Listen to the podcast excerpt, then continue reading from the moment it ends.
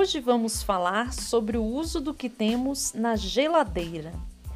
Às vezes as pessoas se perguntam: o que vou fazer para o almoço? Ou então olham para a geladeira e não conseguem pensar em nada para cozinhar.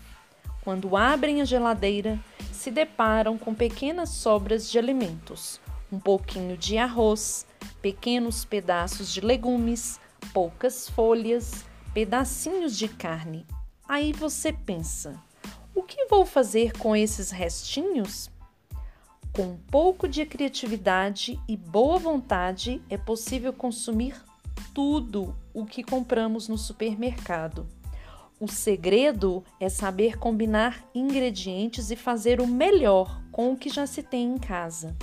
Só precisamos ter cuidado para que possamos explorar ao máximo os nutrientes e diminuir consideravelmente o desperdício. Para preservar o valor nutricional dos alimentos e evitar danos à saúde, é preciso dedicar uma atenção especial à forma como as sobras serão armazenadas e reaproveitadas. Saber como evitar o desperdício de alimentos é algo importantíssimo. Além de toda a questão social e ambiental envolvida no processo, ainda faz bem ao seu bolso. A questão social diz respeito, por exemplo, ao número de famílias que poderiam ser alimentadas com as toneladas de alimentos desperdiçados por ano em todo o mundo. Já ambiental passa pelos inúmeros recursos naturais desperdiçados em toda a cadeia de produção de alimentos, que inclui água, solo e energia. Tudo é uma questão de planejar e aproveitar por completo frutas, verduras e legumes, sem jogar nada fora. Afinal, desperdício de comida é assunto sério e você pode fazer sua parte adotando medidas simples e criativas em seu dia a dia. Ouça algumas dicas valiosas para evitar o desperdício de alimentos e usar o que você tem na geladeira. 1. Reaproveite frutas e vegetais. Se forem higienizados e secos antes de serem armazenados na geladeira, esses alimentos em geral duram 5 dias, com exceção das frutas tropicais, como a banana e o abacate, que, se armazenadas na geladeira, vão escurecer. 2. Transforme as sobras em pratos deliciosos. Embora muita gente não goste de reaproveitar as sobras, elas podem ser consumidas de 48 a 72 horas quando são armazenadas na geladeira e em recipientes hermeticamente fechados, ou seja, vasilhas que vedam totalmente sem permitir passagem de ar e com isso prevenir possíveis contaminações. 3. Faça uma lista de compras. A lista é sua fiel amiga na hora de fazer as compras. Com ela você saberá exatamente o que precisa e saiba que geralmente tudo que não estiver nela é excesso ou compras fora de hora e sem necessidade. Outra dica é se alimentar antes de ir ao supermercado. Quando estamos com fome, temos a tendência de comprar mais besteiras e alimentos em grandes quantidades. 4 compre menos produtos e vá mais vezes ao supermercado. Vá ao supermercado com uma certa frequência. Temos a impressão de que vamos precisar de muito mais quantidade de comida do que realmente precisamos. Mas, nesse momento de pandemia, o ideal é planejar suas compras para um tempo maior a fim de evitar aglomerações e saídas desnecessárias. 5.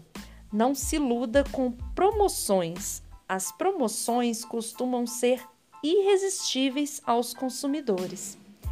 Elas nos estimulam a comprar um número maior de produtos, muitas vezes desnecessários, e que acabam estragando.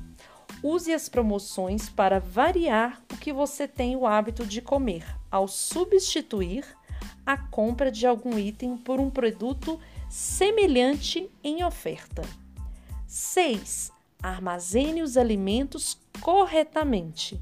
Ao chegar do supermercado, guarde os produtos com a validade mais distante sempre atrás ou embaixo dos itens que você já tem na geladeira ou no armário. Outra dica importante que ajuda é congelar o excesso de comida. Se você preparou comida em quantidade maior que o necessário para o momento, procure congelar o excesso em porções menores. 7. Alimentos feios também podem ser consumidos. Se uma fruta ou legume apresentar uma aparência feia em algumas partes, corte-as e use o que sobrou. Não há necessidade de jogar tudo fora apenas porque o alimento demonstra uma aparência não agradável aos olhos. 8. Atenção à data de validade na hora da compra. Fique atento ao prazo de validade do produto na hora da compra. Isso pode passar despercebido e você pode comprar algo fora da validade e acabar não utilizando. Ou pior, você pode acabar consumindo este alimento, colocando em risco a sua saúde. Mas o que fazer com as sobras de alimentos? Aqui vão algumas sugestões de como aproveitar essas sobras de comida: arroz, arroz de forno, bolinho de arroz, engrossar uma sopa, feijão, tutu, sopa, carne, croquetes, bolinhos, recheio de tortas e pastéis, farofa, frango, salpicão, saladas, recheio de tortas e panquecas, legumes e verduras, bolinhos, sopas, recheios de tortas e quiches, peixe, iscas, bolinhos e saladas, frutas, sucos e geleias, pães, torradas e farinha de rosca. Veja só agora um bolinho de arroz assado que aproveita várias sobras na geladeira. É muito saboroso, nutritivo, simples e dá para fazer com as crianças. Você vai precisar de duas xícaras de chá de arroz cozido, meia xícara de chá de leite, dois ovos, uma xícara de chá de talos de couve, brócolis, espinafre, cenoura ralada ou o que tiver na geladeira. Uma xícara de chá de farinha de trigo, duas colheres de sopa de queijo, se você quiser. Uma colher de chá de fermento em pó. Tempere a gosto com alho, sal e cebola.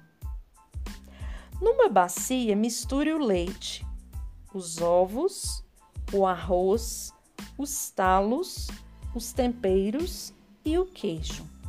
Depois de mexer bem, acrescente aos poucos a farinha de trigo até dar o ponto. A massa não pode ficar muito mole, se não gruda no tabuleiro, e nem muito dura, se não fica seca. Ponto de bolinho de colher. Dependendo da quantidade de talos, você poderá precisar de mais ou menos farinha. Por último, acrescente o fermento em pó, coloque os bolinhos para assar em forma untada e enfarinhada. O forno deve estar na temperatura média. Depois de uns 25 minutos, espete um palito para ver se está assado. As crianças vão adorar separar os ingredientes, preparar a massa e servir os bolinhos para toda a família. O importante é evitar o desperdício e ensinar as crianças e jovens a valorizar o meio ambiente. Agora é a sua vez. Conteúdo produzido pela Subsecretaria de Segurança Alimentar e Nutricional por meio da Coordenação de Educação para o Consumo Alimentar.